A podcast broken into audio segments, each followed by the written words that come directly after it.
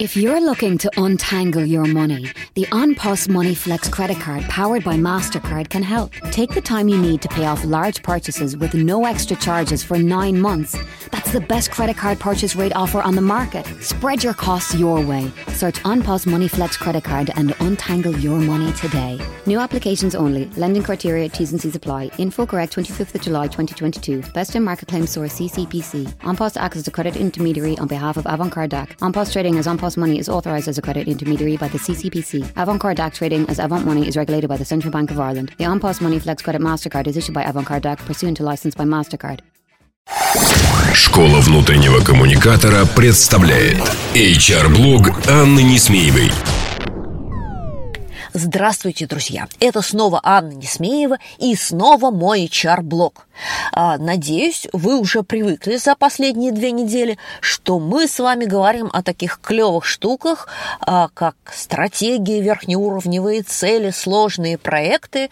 И сегодня у нас тема в продолжении а, этой парадигмы мы с вами поговорим о том, что такое управление проектами в целом и управление проектами во внутрикоме.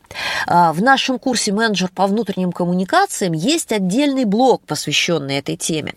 И я уже серьезно подумываю о том, не сделать ли мини-курс. Кстати говоря, вы можете написать а, мне а, в комментариях к нашему подкасту, было бы ли это вам интересно. А, управление проектами а, штука очень важная, и я до сих пор, если честно, не понимаю, почему а, там пиар-менеджеров, HR-менеджеров, внутрикомов не обучают этому в обязательном порядке. Ведь наша с вами деятельность на три четверти состоит из проектов. Да, у нас есть так называемая процессная деятельность, то есть то, что мы воспроизводим раз за разом, поддерживая какой-то текущий статус. Ну, например, мы с вами публикуем новости – да? И после того, как разработаны э, как бы идеология того, что это за новости, зачем они нужны, как они будут делаться, откуда получаться, для какого результата, дальше мы с вами просто воспроизводим процесс. Но мы с вами постоянно сталкиваемся с тем, что должны э, делать вещи, которых не делали никогда – или делать их как-то по-другому, не так, как мы их делали в прошлый раз. Или добиваться совсем других целей. А, или работать в условиях других ресурсов, как это, например, произошло а, в 2020-2021 году с переходом на карантин. То есть наша реальность необыкновенно гибкая, она постоянно перестраивается. И в итоге а, процессы, то есть воспроизведение одной и той же деятельности в нашем случае становится крайне маловероятным. А, как было бы прекрасно, настроил, один раз разработал и дальше катайся на этой карусели, пока не надоест. Но нет, так земляника не растет. И мы с вами раз за разом изобретаем а, этот велосипед, мы с вами раз за разом изобретаем эту а, замечательную машину времени.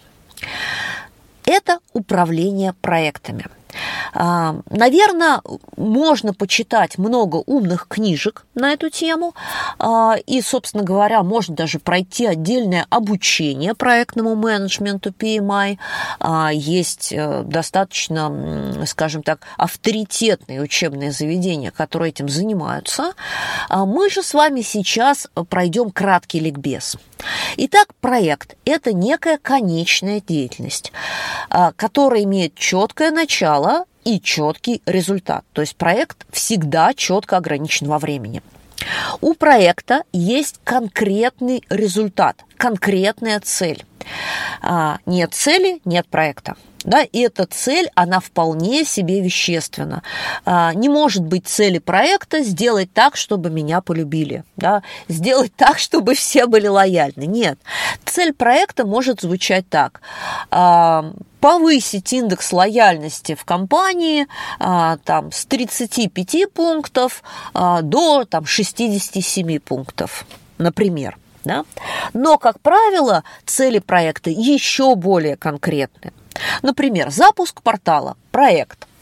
А, проведение новогодней вечеринки. Всегда проект, хотя вы проводите ее каждый год, но тем не менее вы каждый год делаете это по-другому.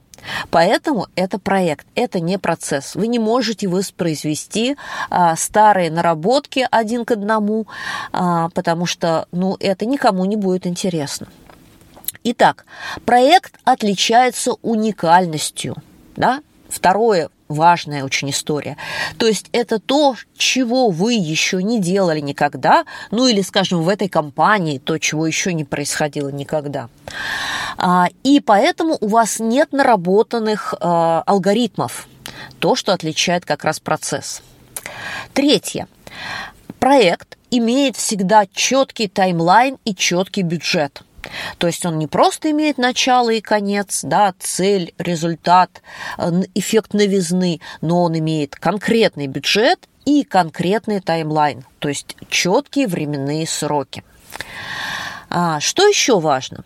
А, в проекте всегда должна быть команда. Проект не, не может делать один человек. Будет ли это выделенная команда? Или это будут люди, собранные из разных подразделений, которые войдут в этот проект и будут вместе с ним, вместе с вами над ним работать, решать вам. И это зависит от управленческой структуры вашей компании. Годится и то, и другое. Обычно, если проекты очень большие, очень сложные, финансово емкие, а, то выделяется проектная команда на постоянной основе. А, если проект не такой большой, да, а, не такая большая финансовая емкость, то да, люди могут совмещать. Итак, проектная команда – это номер четыре.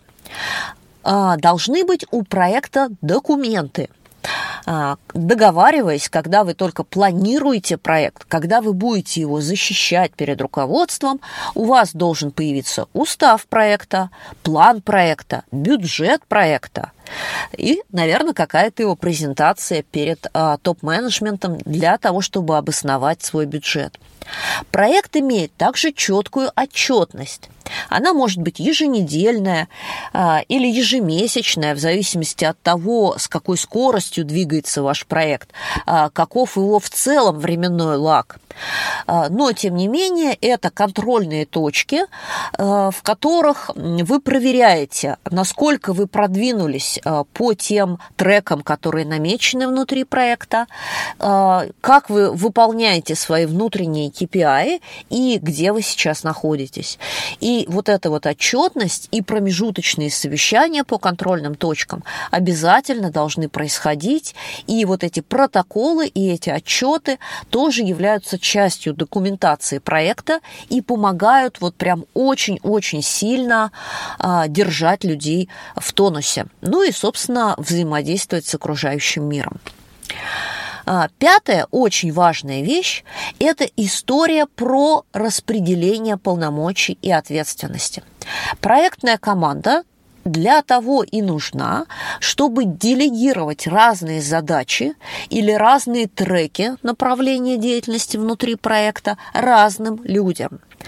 А, если вы один пытаетесь сделать все или одна, а, а остальные люди с вами лишь что-то обсуждают или время от времени делают какую-то небольшую работу, это не проектная команда. То есть проектная команда вполне а, достаточно в равных долях делит ответственность за различные участки вашего будущего проекта. Ну, возьмем, к примеру, тот же портал, да, как самый очевидный вариант проекта.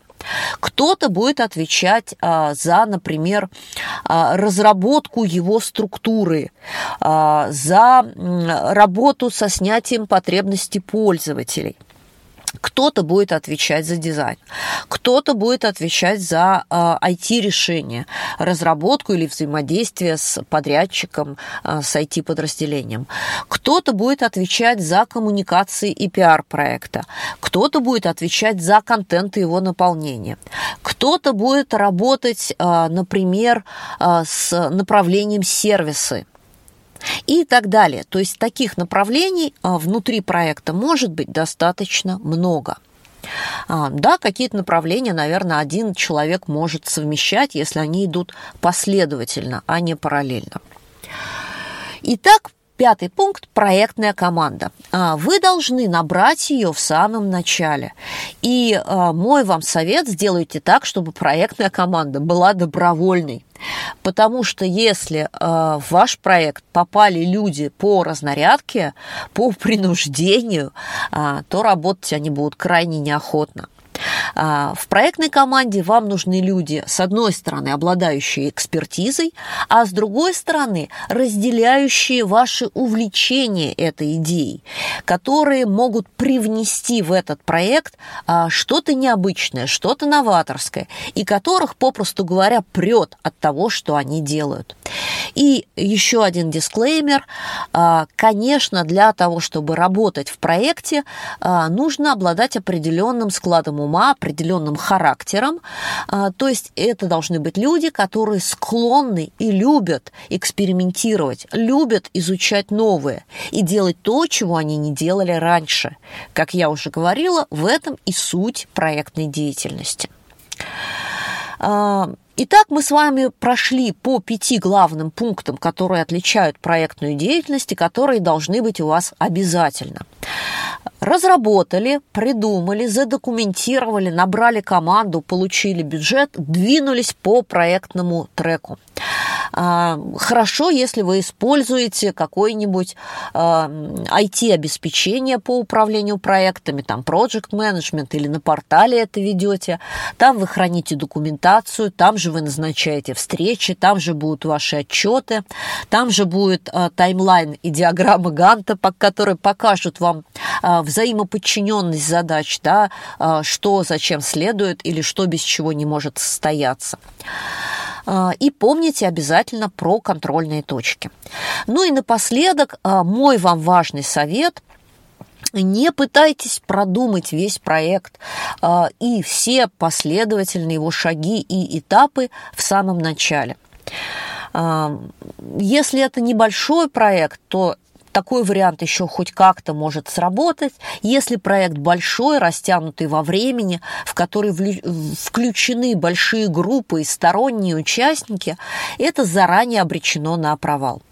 Пользуйтесь э, методом последовательных шагов, пользуйтесь технологиями agile, то есть корректируйте свой первоначальный план, э, как бы уточняйте ваши последующие шаги в зависимости от результатов предыдущего шага, предыдущего этапа. И поэтому контрольные замеры, контрольные точки, еженедельные или ежемесячные, э, вот здесь вот очень важны. Когда вы собираетесь собираете отзывы, собираете референсы от ваших участников или от пользователей, если вы им уже частично ваш проект показали, с тем, чтобы скорректировать а, ваши последующие действия, чтобы не нести а, лишних затрат финансовых, временных, интеллектуальных а, и так далее. Ну и, наконец, завершаться вся эта история должна а, действительно большим а, хорошим отчетом, большой хорошей презентацией вашего результата и защитой бюджета перед а, стейкхолдерами, которые вам его выделили.